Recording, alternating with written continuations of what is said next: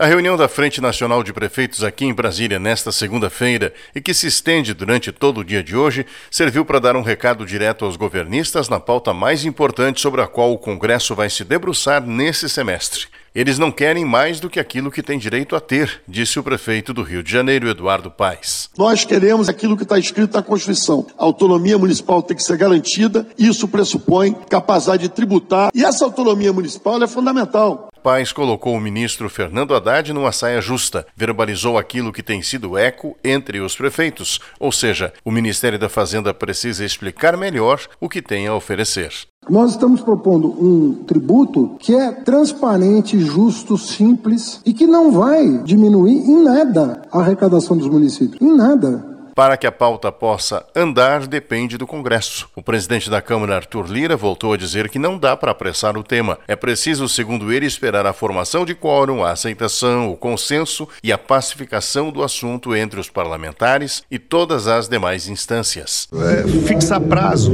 é complicado. Nós já demos um salto na condução do grupo de trabalho que vai remar num só caminho. Né? Os prefeitos, os setores, né? principalmente varejo, educação, saúde saúde, o agronegócio, que aparentemente são os mais afetados. Então, fixar um prazo é ruim, né? Nós esperamos votá-lo nesse primeiro semestre para submeter ao Senado no segundo semestre.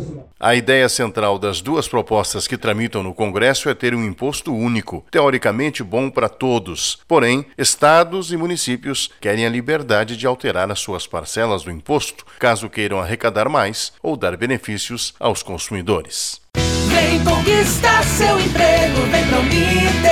Graduação por menos de cinco reais por dia na melhor educação à distância do Brasil ou duas pós-graduações por só noventa e nove reais mensais. Inscreva-se já. Uninter.com Repórter Paulo Otaran.